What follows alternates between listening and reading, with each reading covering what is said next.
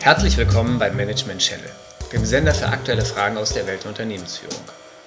Woche für Woche dreht sich bei uns alles um Phänomene und Problemlösungen der Führungspraxis. Unser aktuelles Thema sind typische Herausforderungen, die eine junge Führungskraft bewältigen muss, um sich im Arbeitsalltag erfolgreich durchzusetzen.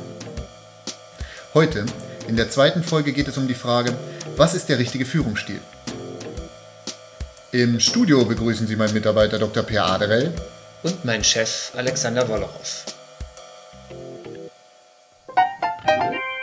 Sie, Chef Herr Wollerow, Sie haben mir doch letzte Woche erklärt, dass nicht die Eigenschaften eines Menschen dafür verantwortlich sind, dass er ein erfolgreicher Vorgesetzter ist, sondern dass man Führung lernen kann. Ganz recht, ganz recht, lieber Aderell. Sie haben wirklich gut aufgepasst.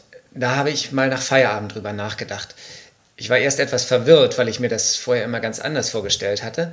Aber dann war ich ganz zufrieden, weil das ja bedeutet, dass auch ich mal Verantwortung für andere tragen kann. In der Schule und in der Uni habe ich mich da immer lieber etwas zurückgehalten, weil ich dachte, mehr das Mut, ist mehr Mut. Sie sind doch ein flotter junger Mann. Danke.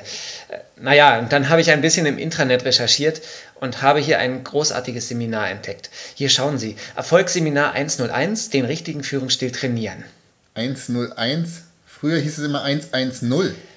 Und ich wollte Sie bitten, ob Sie mich da nicht vielleicht hinschicken könnten. Immer mit der Ruhe, immer mit der Ruhe, Aderell. Sie entwickeln mir manchmal ein bisschen viel Eigeninitiative. Ich freue mich ja, dass ich Ihnen was mitgeben konnte. Es kommt mehr auf das Führungsverhalten an, als auf die Eigenschaft einer Führungskraft. Und da beginnen ja die spannenden Fragen. Ne? Heute ist mir eher nach Praxis als nach Fragen zumute. Und deshalb dachte ich, ich könnte mich mal für diesen Führungsstilkurs nächste Woche einschreiben, wenn Sie nichts dagegen haben und mir vielleicht Ach, Urlaub... wissen Sie, Aderell, das mit dem Führungsstil ist eine lange Geschichte. Und mit den Trainings ist es so eine Sache. Ich erinnere mich noch an mein erstes Führungstraining Anfang der 70er Jahre in Bad Harzburg. Damals haben wir alle den bürokratischen Führungsstil eingeübt. Da ging es dann darum, detaillierte Führungsanweisungen zu schreiben, den Mitarbeitern klar abgegrenzte Aufgabenbereiche vorzugeben. Damals war die Führungskraft noch Herr im Haus und konnte notfalls auch mal hart durchgreifen. Das kam mir natürlich sehr entgegen, war ja allgemein eine Zeit des Umbruchs damals. Da war es wichtig, dass wenigstens im Unternehmen alles in geordneten Bahnen lief. Aber Herr Wollerow, mit Verlaub, wer führt denn heutzutage noch autoritär? Das ist doch Schnee von gestern. Das konnten sie mit mir in den ersten sechs Wochen machen, als ich mich hier im Unternehmen noch etwas zurechtfinden musste. Aber inzwischen fehlt Ihnen in meinem Arbeitsbereich wohl etwas der Überblick. Sie haben ja recht, lieber Aderell. Beim autoritären Führungsstil ist es ja auch nicht geblieben. Im Übrigen haben wir früher meist vom aufgabenorientierten Führungsstil gesprochen, das Gegenstück zum sogenannten beziehungsorientierten Führungsstil.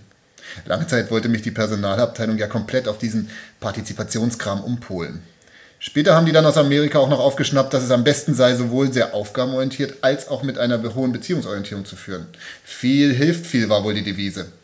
Ich bin natürlich skeptisch geblieben. Und wenn man mich ließe, so würde ich Sie und die anderen Mitarbeiter dann und wann auch mal wieder mit der harten Hand zum Ziel führen.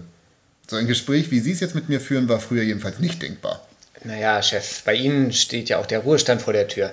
Da können Sie sich guten Gewissens auf Ihren gesammelten Erfahrungsschatz stützen. Ich springe nicht mehr auf jede Sau auf, die hier durchs Haus getrieben wird. Aber ich würde eigentlich gerne wissen, welcher Führungsstil denn Ihrer Meinung nach der beste ist. Wissen Sie, ein guter Freund hat mir am Wochenende von einem Versuch erzählt, den in den 30er Jahren ein nach Amerika emigrierter deutscher Forscher durchgeführt hat. So, so. Da wurden Gruppen durch demokratische Führer und autoritäre Führer geführt. Die Gruppen mussten in diesen Versuchen irgendetwas basteln. Und man hat dann gesehen, dass sich die demokratisch geführten Gruppen ganz anders verhielten als die autoritär geführten Gruppen. Also, was diese Forscher immer für Versuche machen. Während in den autoritär geführten Gruppen höhere Effizienz herrschte als in den demokratisch geführten, zeigten die demokratischen Gruppen höheres Interesse an ihrer Aufgabe und mehr Kreativität. Und während die autoritär geführten Gruppen ihre Arbeit unterbrachen, sobald der Vorgesetzte mal nicht anwesend war, das kommt mir bekannt vor, arbeiteten die demokratisch geführten Gruppen auch dann weiter, wenn sie nicht direkt beaufsichtigt aha, wurden. Aha, aha. Und am allerschlechtesten schnitt in diesen Versuchen eine Gruppe ab, deren Vorgesetzter sich überhaupt nicht einschaltete, sondern die Gruppe nach Belieben schalten und walten ließ. Das nannte Kurt Lewin so hieß der Forscher, glaube ich, dann den Laissez-faire-Führungsstil. Nun, an sich halte ich ja nicht viel von diesen ganzen Studien, aber das, was Sie da berichten, das kann ich aus meiner Erfahrung durchaus bestätigen.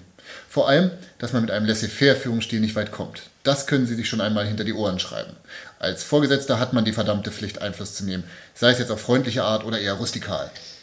Heißt das, dass ich mich für das Führungstraining nächste Woche anmelden darf? Ah, vielleicht erzähle ich Ihnen, bevor wir darüber reden, erst einmal, wie ich diese Sache mit dem Führungsstil inzwischen sehe. Zum Beispiel, dass man nicht über den richtigen Führungsstil reden kann, ohne zu wissen, in welcher Situation sich eine Führungskraft befindet. Aber jetzt ist dazu nicht die Zeit. An die Arbeit, Adere, die Ablage wartet. Alles klar, Chef. Schönen Feierabend Ihnen.